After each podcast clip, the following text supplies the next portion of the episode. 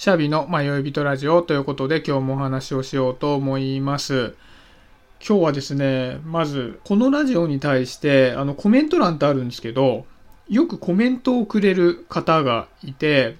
で、まあちょっとこれはコメント欄自体は DM とかじゃないので公になっているので紹介させてもらってもいいかなと思うんですけど、タルタルの独り言さんという方が、まあ、よくコメントをくれるんですね。で、まあ、僕の放送に対して、ま感想をくれるんですけど、その感想自体がやっぱりタルタルさんの洞察力がすごく高くて、逆にこっちが気づかされることが多いなと思っていて、でね、今日見させてもらったコメントで、まあ、すごく僕、まあ、褒めてくれてるコメントなんで、僕自身がすごい嬉しいから紹介したいっていうのもあるんですけど、なんかね、それを通じて僕も気づきがすごいあったなと思ったので、まずはそれを紹介させてもらおうかなと思ってます。まあ、ちょっと読み上げさせてもらいますね。もしかしたら自分は〇〇かもしれないというように、自分のことに気づくのが上手ですね私は何か感じた時はそのまま流すことが多いので真似しますっていうコメントをくれたんですね。で、ああ、そういうふうに思ってくれる人がいるんだなっていうふうにめちゃくちゃ嬉しかったので今自慢したくて喋ってるっていうのが8割なんですけど、ちょっとあと2割の気づきの話をしたいなと思うんですけど、うん、この自分のことに気づくのが上手ですねって僕が言われたこと自体がすごい意外だったんですね。というのも、自分のことに気づくって、いわゆるまあ内省みたいな行為じゃないですか。あの、内側に顧みるって言って内省みたいな行為なんですけど、僕自身もともと内省っていうのをほとんどしてこなかった人間なんですね。自分がなんでそういうふうに思うんだろうとか、怒った時になんで自分はこの時にムカついたんだろうみたいなことをあんまり考えたことがなく、ずっと生きてきた人間で、で、まあ、最近になって、まあ、ちょっとこう、ここ1年半ぐらいの間に知り合ったこう友人が割ともうね、内政ばかりをする人とかが多かったので、あのまあ、僕も、あ、内政って結構有意義な活動なんだなと思って、まあ、そこから内政っていうことをま意識するようにはなってたんですけど、とはいえこの1年半ぐらいの話なので、僕自身が自分のことに気づくのが上手ってことは多分ないと思うんですよね。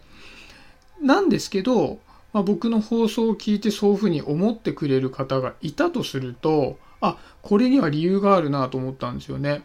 で、アウトプットって、まあ、このラジオもアウトプットじゃないですか。で、よくアウトプットが大事だよっていうのは自己啓発系のことでよく言われるじゃないですか。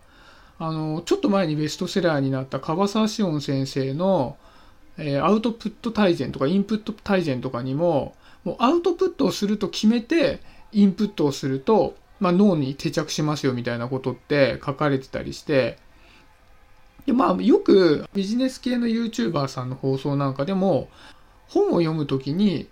そこからどこをアウトプットするかっていうことを常に考えながら読むと、頭に定着するよとかっていうのもよく聞くんですけど、これが一つ、まあ、アウトプットの、まあ、醍醐味というか、効能だと思うんですよね。要は、インプットを助けてくれるためのアウトプット。で、まあ、例えば本で読んだ内容をこういうラジオで喋ったり、あとはノートとかにブログとして書いたり、誰か友達に喋ったりすることで頭に残りますよっていう、これが一つアウトプットのいい部分だと思うんですけど、僕がこのコメント聞いて気づいたのは、インプットを助けるためのアウトプットっていうのは、例えば本とかを読んだ時にこれを絶対アウトプットするぞっていうふうに決めてやることだと思うんですけどそうじゃなくて初めからもう毎日アウトプットをする。この時間に僕はこれ大体夜撮ってるんですけど夜ラジオで配信するって決めていたりあとは例えばブログをよく書く人なんかは毎日1本ブログを書くぞっていうふうに習慣としてもアウトプットするっていうのだけ決めておくっていうのは先ほどのこうインプットを助けてくれるっていう意味とは違った効能がもう一つあるなと思っていて、で、それが先ほどのその自分のことに気づきやすくなるっていうことだと思うんですよね。僕こうやって毎日放送してるんですけど、やっぱりね、毎日放送するって決めてしまった時に、毎日ダラダラってこうルーチンで過ごしてると喋ることがないんですよ。だから、今日は何を喋ろうかなっていうのを常に頭の片隅に思いながら生きてて、で、なんか自分が嬉しいなと思ったり、ちょっと嫌だなと思ったり、気持ちいいなと思ったり、風が気持ちいいなとかなんかいろいろあるじゃないですか。で、そういうふうに思った時に、あ、これってなんか自分の中での気づきはないかなみたいなのを、まあ、考えて、まあ、要は喋る材料になるかなみたいなことを考えながら生きるようになったんですよね。で、そうすると、なんか自分は、あ、今までこういうふうに思ってきたけども、実はこうだったんじゃないかなみたいな気づきも生まれてきて、結果、その自分のことに気づくのが上手っていうふうに、こう、音声配信上は見えるようになったんだろうな。まあ、要は毎日気づいて、気づいたところを発信してるわけですから、まあ、気づくのが上手なように映るじゃないですか。ただ実際に多分これを繰り返し繰り返しやっていくと、自分の日々起こった感情に、これはどういう感情なんだろうとか、今までこういう先入観持ってたけど、本当はこうだよね、みたいなことは、実際気づく習慣になってるので、こういったアウトプットっていうのを毎日やるぞとか、まあ、月水金やるぞとかっていうやる日っていうのが初めから決まってると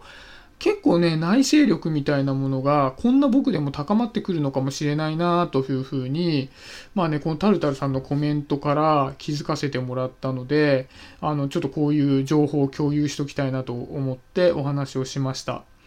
でねもともと僕がこの音声配信を始めたきっかけっていうのはこういう内省力を上げようとか日々の気づきの力を上げようみたいなことじゃなくて単純にあの僕一人で喋るのが結構苦手だったんですよね。というのも、まあ、あの営業マンの差がなのか相手の反応を見て話すっていうのがもう癖になってるので相手の反応がないのに話すっていうのがすごく苦手だったんですよね。だから昔違う放送でもちょっとお話ししたと思うんですけどこれ今始めて、まあ、もうすぐ3ヶ月ぐらい経つんですけど、もうちょっと前、半年ぐらい前に、もう一回一人でやろうかなと思った時に、喋ってて恥ずかしくなっちゃって一回やめたことがあるんですよ。で、それはやっぱり相手の反応を見れないのに話すっていうやり方がわからなくて、いたたまれない気分になっちゃって恥ずかしくてやめたっていうのがあって、で、やっぱり僕は話すのが好きなので、話す分野の中で苦手なのがあるのがすごい嫌だなと思って、一人で話すっていうのにチャレンジしようと思ったんですけど実際こうやってみると少しはこの3ヶ月経って一人で喋るのにも慣れてきたなっていう良かった点もありますし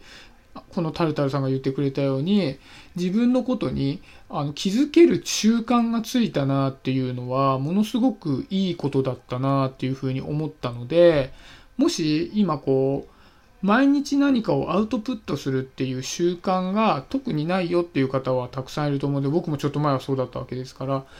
もしそういう方で聞いてる方がいらっしゃったら、まあどんな形でもいいので、毎日こういう形でアウトプットするみたいな、まあ、ブログでもいいですし、